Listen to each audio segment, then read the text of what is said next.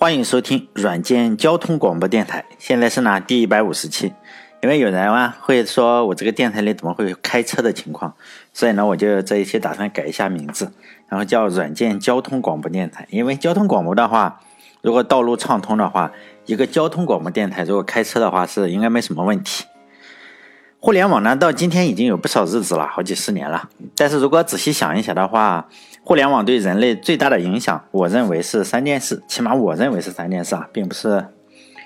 并不是什么标准答案。当然，每个人因为都有自己的答案嘛，我也有自己的答案。我认为互联网对我影响最大的三件事呢，分别是：第一件事情呢，就是它可以下片看了。其实我觉得这个功能呢，也是让我爱上互联网最大的事情。其实其他的事情并不是那么重要，但是呢，既然非要写三件的话，我认为第二件事情可能是从网上购物。就淘宝这个样子啊，淘宝、亚马逊这个样，从网上购物这件事情呢，我认为也特别特别重要。所以呢，这一期，呃，不能说这一期啊，就是我打算讲几期节目，就是讲从网上购物这个事情，就是包括主要是讲美国的亚马逊公司。呃，这一期的呃就是题目嘛，也就这个样子，就是与亚马逊相关嘛。第三件事情呢，就是网上学习，就是我们可以从网上学习。相比于其他的两件事情，这件事情只有少部分人来用，我可能算是其中之一吧。因为我是从网上学习了非常多的编程知识，尤其是从 YouTube 上面学习，可以说，呃，几乎可以说我真的是，呃，几乎所有的编程知识吧，都是从这个 YouTube 上开始起步的。因为有的人就不喜欢看编程的视频，但是我非常喜欢看嘛，因为相比于编程的书。我基本上是从花几个小时啊，去编程的视频都几个小时，几个小时的时间去看这个编程的视频，可能人和人不同啊，因为我觉得我应该是属于视觉动物，看到就是说你看到画面的话会比较刺激我，所以呢，我喜欢看片，实际上是要胜过看书的，所以我看了很多的电影什么，包括小说，呃，如果拍成电影，我就一定要看一下电影。另外一件事情就是说，比如说我也非常喜欢看美剧。比如说，呃，最近这两年吧，相对比较火的一个美剧叫《权力的游戏》，因为我自己属于是看电影的啊，看这个美剧的流派，不太喜欢看书。但喜欢看书的人啊，如果又看这个剧的话，就会呃，在网上吵吵架，就是说他比较讨厌看视频的，因为说这个视频你删的太多了，而且呢，这个《权力的游戏》啊，确实，呃，拍电视嘛，拍拍的也确实不太忠于原著。因为后来呢，我也看了原著，我觉得，呃，读这些书的人呢说的是对的，因为拍出来的视频实际上确实修改了非常非常多的原著，包括什么实心夫人最后都没有了。但是我还是喜欢看视频，为什么呢？因为这个书上实际上是有个人物，就是我们所说的龙女，长得非常漂亮，书上也写的她非常漂亮。但至于多么漂亮嘛，那个马丁大叔就写一下。咱们也不知道多么漂亮，只能靠你自己的想象有多么漂亮。但是呢，视频上有个真人，我觉得确实长得比较漂亮。更重要的是这个，呃，HBO 嘛，HBO 这个电台你拍的话，就是说又黄又暴力，它实际上是有很多就是把衣服脱光的这个镜头。如果你看中国的版本的话，可能被剪了。就这个龙女呢，实际上是在电影里，包括在书上都有被脱光的这个镜头。但是你如果看书的话，只有一个。哎，你自己有这么一个想象的空间嘛？但是在视频里，就这个大美女是吗？直接就脱光了给你看。所以呢，也正是因为这个原因，我非常喜欢看视频。当然，包括在呃网上学这个呃学习编程视频，就是我我记得我看的最多的就是 Bucket 那个人。我录过很多视频，正是因为这个原因呢，实际上我自己也录了几十个小时吧。我觉得加起来所有的应该有几十个小时的编程视频放在网上，大部分我实际上都传在 YouTube 上，还有一些是放在哔哩哔哩这个网站上。哎，但是呢，有一些视频是没有录完的，因为后来要交钱了，包括我做 YouTube 什么的，那个呃客户端，我想做个客户端，因为就这样，然后后来要收钱了的话，就就不行了，不不能录了，因为我曾经 教过如何如何教大家用那个谷歌的云啊，谷歌的云，那时候我就付钱了，然后他实际上他会给你一个就是说授权，那个授权实际上录视频的时候也自己也是不小心嘛，然后就放到了网上，结果就是被搞了一个月。收到了三百三百多美金的这个一个账单，所以我想想还比较吓人。如果再再这样搞 YouTube 的话，也比较崩溃。所以呢，我就没有再继续录下去。就是说，已经做的差不多了。你只要有那个授权的话，实际上就是不能够。现在就是那个我做的一个客户端，就是如何在呃苹果手机上模仿一个谷歌做的这个嗯 YouTube 的客户端，就是这样一个视频。但后来做不下去，就是因为要交钱了。你你要申申请授权，我如果不申请授权的话，会有一个问题是什么？就是说你用不了。但是我如果把这个 key 呢，实际上那我那个是有钱的，我那个账号里面，如果发到网上去，我又怕你你搞被人搞一个月，又收个三百美金，也实在很崩溃，所以呢，我就没有再录啊。就是类似于这样的很多，就就这种原因，我我有个公众号里面我讲了这个事情，我解释了一下，但一些看到过这个视频又没有关注我的微信公众号，或者他只是听了广播，他也不去我的微信公众号关注，他也不知道，就是说呢，就去催我嘛。就留言也好还是什么去催我，就搞得我还有点不好意思，因为推的时间长了的话，我有时候会跟他们开玩笑啊，我就说你给我一百块钱，我就继续录下去。但大部分人就是说，哎呀，算了，我也不学习了，就是免费还可以，你一交钱就不行。就当然不会有人，不会真的有人给我钱，因为我这个微信公众号叫“软件那些事”啊，六个字啊，因为很多人搜五个字就“软件那些事”，没有后面那个儿子，就就儿子的儿。软件那些事，实际上我这个公众号是模仿明朝那些事的这个这个东西哈，这个名字起的，就是完全是抄袭。因此呢，我就在那个公众号里面，我写了一篇文章去解释，就是说我为什么不想继续当这个雷锋啊，继续免费录视频了。呃，因为我觉得这个这个人吧，你自己可以大方，但是你不能够要求别人当雷锋，就是说你不能追着我去吹嘛。我就在公众号里说，如果有人。付给我一百块的话，因为我就会，嗯，如果有三十个人肯付款的话，我就会，并且我有渠道收到这个钱的话，我就重新录一个视频，就从零开始做一个那个推特推特网站，就像微博一样的东西。目前呢，我我是这个想法。实际上，这个这个是从零做一个推特网站呢，也是做到了。我实际上很早之前我录了二十六集。大概每集多少分钟我不知道，但是我确实录了二十六集，后来也是这样弃坑了。为什么呢？就是首先也是嗯没有太多时间，而且他确实做的也比较简单，就这个样子。如果有人就是说有人有，因为有很多的听众就是免费听听电台，但是他也不关注我的微信公众号，也甚至甚至还不用微信，有很多人是不用微信了，所以呢。可能不知道我要打算录视频这个事情，就是说，如果你恰好想学习哎如何制作一个 Web 软件的话，就是 Twitter 那样的软件，包括微博也是这样。除了我录的这个免费的电台呢，我还录了几十个小时的免费视频，就是包括很多东西啊，包括你如何学习 Linux 啊，包括就是那些命令，还有如何做苹果手机上的软件，就手机软件，我我经常自己写这种东西，然后顺便录下来，然后我还写了。哎，如何你你你把这个 Python 语言还是 Ruby 语言学一下？就我想，嗯，就是如果我要做的话，我就会把我所录的这个所有的视频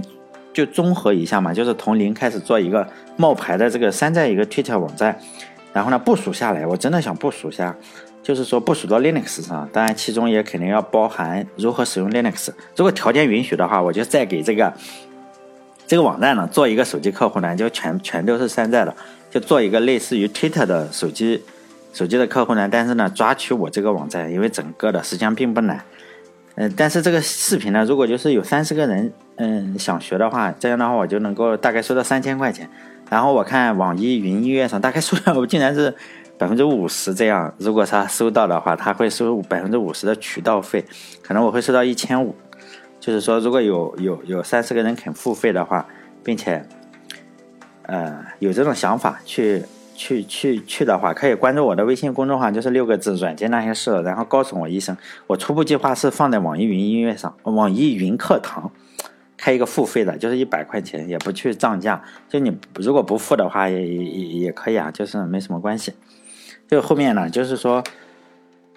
尽量不要催我嘛。其实我录的话，有时候我会弃坑这个事情去指责我。实际上，我个人认为，你说我，我有时候会去做承诺，说，哎，我会永远做下去啊，我尽量做下去。就好像你谈恋爱的话，结果你说，哎，我永远爱你，但是我最终还是弃坑了，因为你没有没有付钱的话，你很难去指责我，是吧？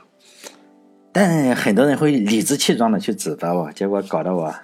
非常崩溃，就如果不到三十个人的话，我可能还是会录一些视频，因为我录了很多了。但是就是不要催我，因为我没有收钱嘛，也不可能说你你觉得呃我说了什么谎话，然后把我推到雷锋那个位置上，因为我也不想当雷锋。但再重复一下，就是关于互联网，就再说其他的事。互联网的话，我就认为这三件最重要的事情嘛。第一个是下片子，但这个最重要的事情呢，我认为是不能讲也不敢讲。第二个就是买东西，这个可以讲。所以呢，我讲的公司呢，就是亚马逊公司，也是这几期的主体吧。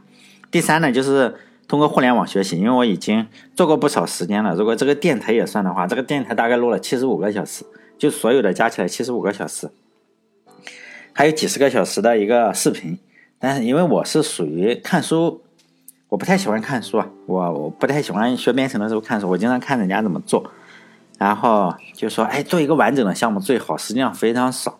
就大部分都教你 Hello World，我我也讨厌看那种，就是说我希望做一个完整的项目，跟现实比较有联系的，所以呢，我 实际上每一次我都是尝试做这个事情，当然每次也都是弃坑了，最后就是弃坑也是有点原因的。呃，这种方法是适合我。比如说，我都是听的。比如说学英语的话呢，我都是听，我也很少去记，就写单词，我都是听。还有就是编程的话，我都是，嗯，去看这个视频。就是第一步的话，我都是看视频，我从来也不会说，哎，这是一本书，然后我来写 Hello World，然后慢慢的写循环，写什么，最终呢，学完了会怎么样？就是写个 Hello World，不如看人家的去做整个的项目。就我觉得这个世界上能把技术和远见结合起来的最好的几个人嘛，其中呢就有这个亚马逊的创始人，就是他叫杰夫·贝佐斯。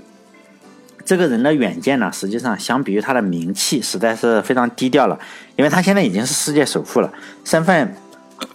不是身份，身价身价比那个呃第二名的是谁？就我们都知道的那个比尔盖茨。比尔盖茨的话，大概是以今天啊，今天。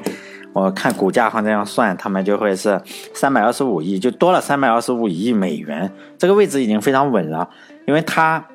个人身份，嗯，到现在就是他大概有多少钱？大概是一千两百六十二亿，以今天算，人家的股票一天都是几十亿这样。比尔盖茨一个人对他肯定是不会产生什么威胁了。哎，实际上呢，别说比尔盖茨一个人，就算是比尔盖茨的财富，再加上我的财富，也赢不了他，因为我的财富是负财富，一睁眼说实在的，就欠银行两百块钱。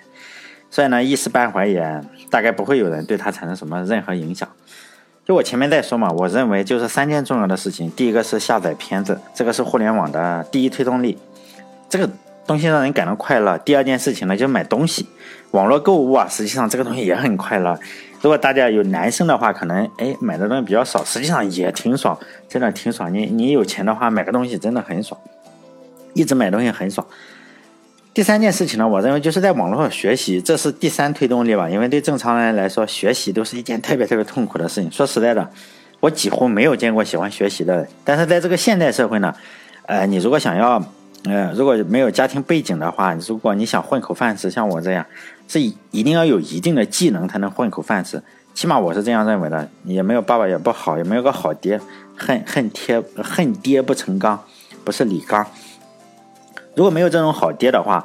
呃，如果有好爹的话，我也就不用费这么大的力气，吃这么大的苦头来。也首先是学习钢管舞，然后还要去学习编程，这样只有拿这个样子，才能够白晚上呢去跳舞，然后白天去当程序员，才能够维持这个生命啊，给这个银行还贷款。就每一分每一秒嘛，都算是为祖国做贡献嘛。虽然贡献实际上比起很多人来是不够大。但是我已经尽力了。我这个跳舞呢，实际上是出卖我的肉体，为这个国家接盘。然后我当程序员呢，实际上是出卖我的思想吧，出卖我的想法，为这个国家接盘。其实我还是非常想出卖我的灵魂，去当水军，去为国接盘。也是说，哎，谁骂的话，我怼回去是吗？为出卖我灵魂。但是实际上很难找的。你这个不当个公务员什么的，人家不招你。这个水军实际上门槛比较高。我研究过，你你你没有一定的能力是当不了水军的。这个亚马逊的创始人呢叫贝佐斯，他创立公司之前呢，他也曾经是在别的公公司打工的。他打工的那家公司呢，就是相当的厉害。某种程度上来说，可以说，哎，就这件事情呢，启发了这个贝佐斯。因为没有在这家公司的积累的话，可能真的是不会有亚马逊这家公司了。这家公司的名字呢，就是以创始人的名字来命名的嘛，叫什么？销售公司吧，就是 D E Show，然后什么 Company，就外国人经常用自己的这个呃名字来命名一家公司，我们中国不这样。亚马逊公司的创始人呢，实际上在我前面所说的这个肖氏公司呢，就是，呃，工作了多少年？六七年吧，七年，七年多应该是。这个肖氏公司的创始人呢，叫 David Shaw，就是，嗯，什么大大卫大卫肖。这个是个计算机系的教授。这个公司的业务呢，实际上是用软件呢来快速的完成交易。这件事情呢，哎，我们不用想，就是说做股票的话，肯定有很多很多的人是叫怎么说，就非常厉害。你一一般人是玩不了股票，就玩股票是这件事情是简单的，但是你想赚钱并不并不容易。就玩股票这个事情，可以说是对中国人来说就与生俱来的一项技能嘛。我们对于中国人尤其如此，可以说炒会炒股的人非常非常多。但是呢，能做到这种赚到钱的，像这个。肖氏公司的来说，可以说是非常的少。这家呢，这家公司是华尔街的一家特立独行的公司。他们是，嗯，招聘的时候呢，他不招这个金融家，只招这个科学家跟数学家。这些人呢，觉得你要把你自己有个想法的话，然后做成模型，然后再用软件去实现出来，从而呢来和那些炒股的人来嘛，来比较，看看谁比较正确。你错误了，你肯定赔钱；然后你正确了，肯定是。还可以是吧？我觉得没什么问题嘛。这家公司肯定是越做越大，肯定也是赚了不少钱。当然，我我我也是小有名气的炒炒股专家，这个不吹牛，就是我在大盘五千点的时候勇敢的冲了进去，结果呢，我一次跌了两千九百点的时候就灰头土脸的出来了，然后自己还有点自卑。但后来我发现一个问题啊，炒股这个事情是这样，你亏的越多，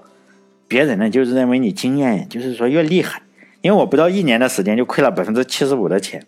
然后远远领先于就是我认识的第二名，第二名他们就是亏的没有我多，没有我没有我这个百分之七十五亏的那么多，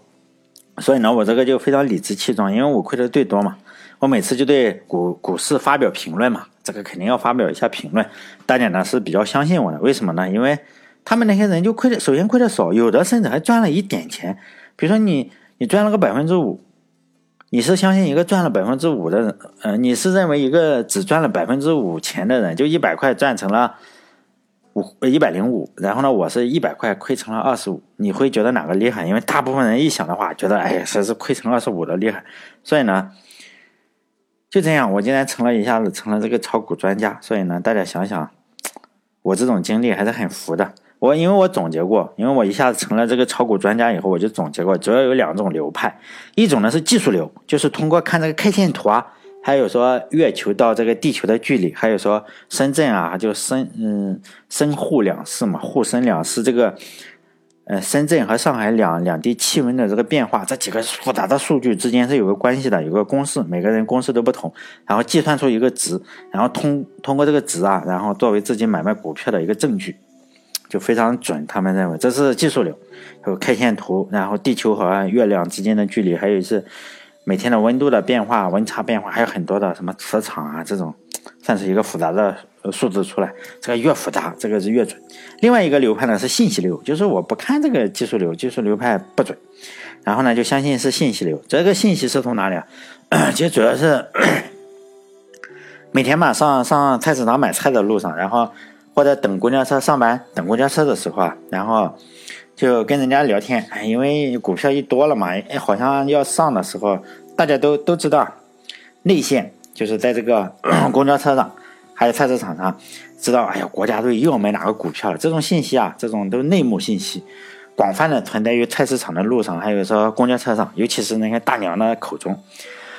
但这种两种流派呢，实际上在中国。大部分呢都成了植物人，但是我说的这个植物是真的植物人，就是说什么植物呢？就韭菜，并不是其他的，并不是大蒜呀或者是什么，就韭菜成了植物人。但我也不知道贝佐斯是什么流派的，按道理说偏向于技术流派，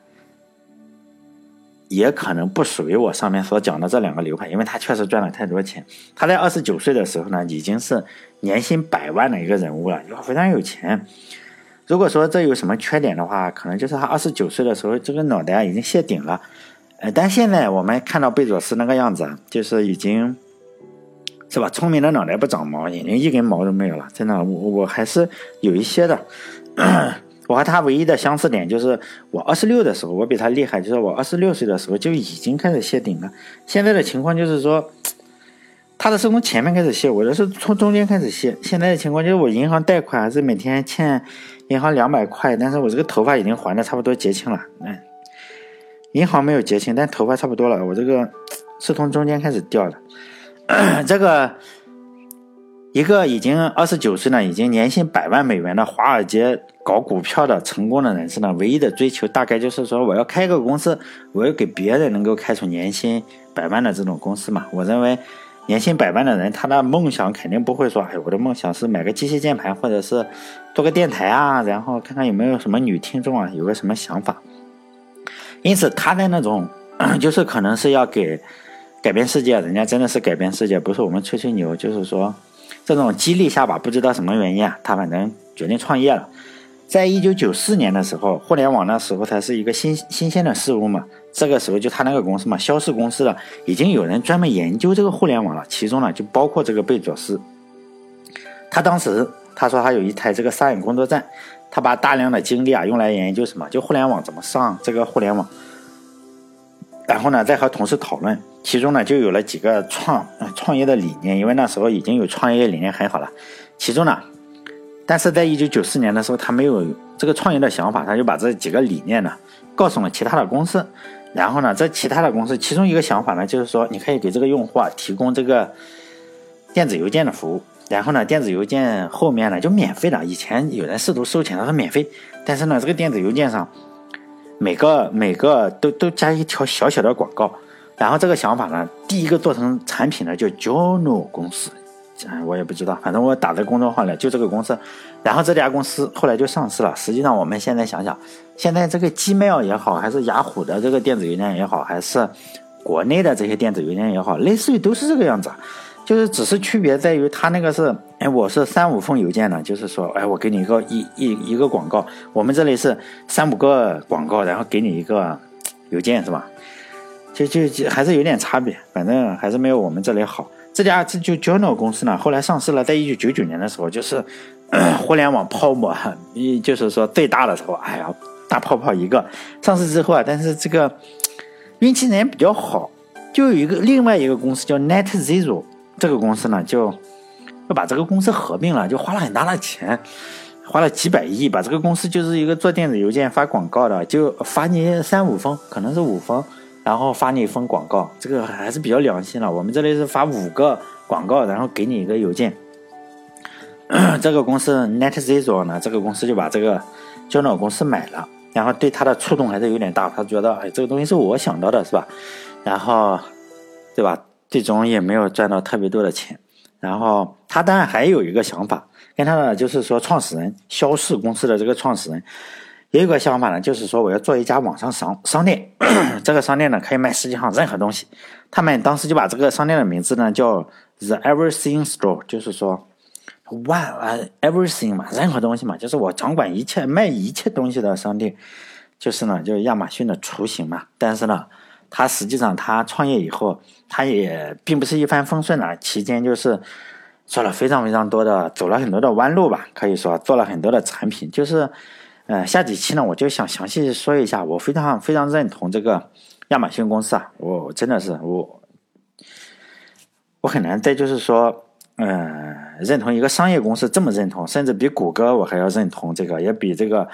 呃，就造汽电动汽车的这个马马克思是吧？哎，不是不是，埃隆马斯克是吧？马克思，可能这个名字我一听马克思就烦死了，所以我并不是特别的喜欢它，我更喜欢就是亚马逊公司跟微软公司。还有苹果公司，我比较喜欢这三家公司。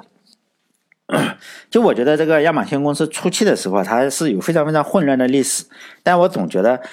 呃，一个公司嘛，就是只有小的时候是最好玩的，就和小孩子一样。实际上，你小孩子长到十来岁了，一点都不好玩。只有在五岁六岁的时候，哎，这真的是很好玩。所以呢，就特别想生个孩子，哎，一下子出生了就五六岁是吗？就这样接盘侠，接五六岁的小孩，真的挺好玩。但后来越来越讨厌，最后涨到了多少？哎，就烦死了。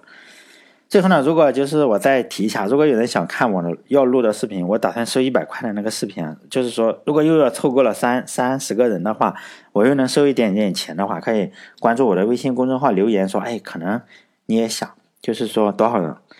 我的微信公众号呢就六个字，软件那些事，不是五个字。如果够三十个人的话，我就录下去；如果不够的话，我还是慢慢吞吞的录嘛，就是不要催，我还是会继续录下去。那个，如果我能收到钱的话，大概我能分到个，比如说两千啊，或者什么样子，哎，是不是就有点动力啊？然后我也觉得，哎，不能辜负人家，毕竟付了钱，我这个坑人家一笔也不太好。然后呢，我就能够，比如说我一周可以录两次，以前的话都是现在都两个月没录了，结果催的我很烦。也不能说很烦，确实，哎，就这样吧。好了，如果有人想的话，就给我留个言，我也知道大概要不要继续录下去。好了，这一期就到这里，再见。